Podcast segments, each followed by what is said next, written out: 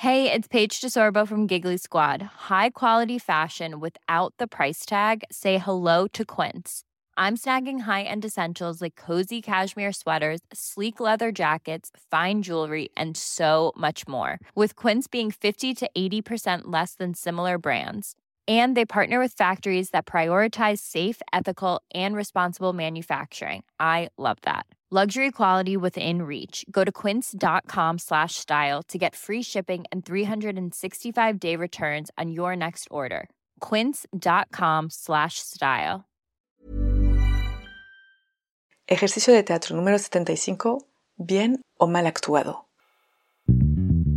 En Teatro para Llevar propongo ejercicios de teatro a quienes lo enseñan, pero también a cualquier maestro, educador, coach, madre o padre de familia ejercicios para todas las edades que permiten aprender y trabajar en uno mismo de una forma divertida. Les compartiré mi experiencia y lo que cada actividad aportó a mis clases y algunas anécdotas. Así que levantemos el telón.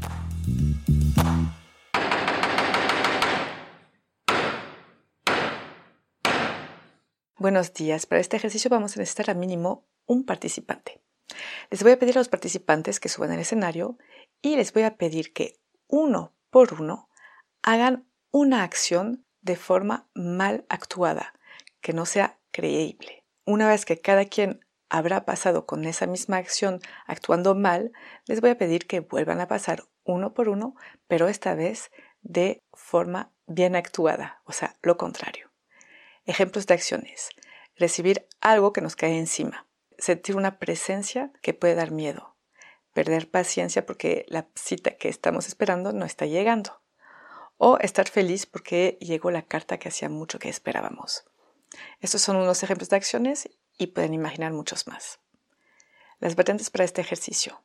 Pues la primera variante sería de hacerlo al revés, es decir, empezar con bien actuado y terminar con mal actuado. Es un detalle, pero el orden a veces puede cambiar la forma que tienen de expresarse. Así que va a depender mucho del grupo y yo creo que es cuestión de probar y a ver qué funciona mejor. Otra variante sería de añadir una tercera posibilidad que es exagerar la última acción. Por ejemplo, si lo hacen mal actuado, pedirles que lo vuelvan a hacer exagerando lo que acaban de hacer y también en el otro sentido. Mis observaciones durante este ejercicio.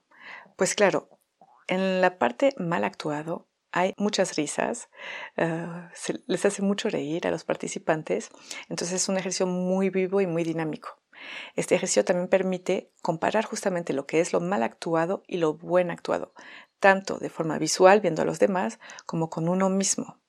Y también romper un poco con eso de actuamos bien, o sea, reírse un poco de uno mismo, ¿no? En la parte bien actuado es importante separar las etapas de la acción. En general, cuando uno improvisa, tiene en su cabeza la acción final. Pero para llegar a esa acción final hay etapas. Como por ejemplo, si algo eh, les cae encima, pues lo primero que hacen es mirar qué les cayó encima, ¿no? Después, pues tal vez ya que identifican qué es, pues reaccionar a esa visión. Y después actuar según lo que han visto o les da asco o pues nada más se lo quita del hombro, por ejemplo, ¿no? O sea, lo que quiero decir nada más es que hay varias etapas y eso también es algo que se puede comentar entre los participantes, por ejemplo, si alguien lo hizo mal actuado, a mí me pasó que uno según eso actúa mal y a mí no se me hace tan mal. Entonces ahí entra la variante que es, ok, lo mismo pero en más exagerado. Ahí ayuda bastante, de hecho, pero también es algo que podemos comentar entre los participantes de cómo hacer para que esté peor actuado o mejor actuado. Y también se aprende mucho en esa plática. Es un ejercicio que permite trabajar los personajes cuando estamos en montaje de obra.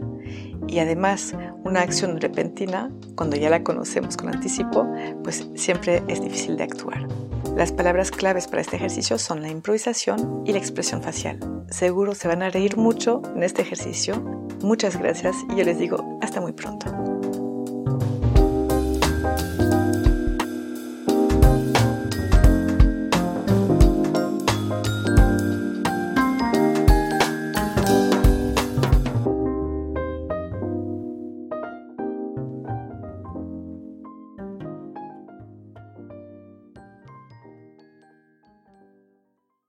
Si les gustan las historias tanto como a mí, pueden escuchar el podcast que produzco que se llama Entrecruzadas Podcast, donde entrevisto a personas que me cuentan un momento en la que se entrecruzaron con alguien o con algo y les cambió la vida. Muchas gracias.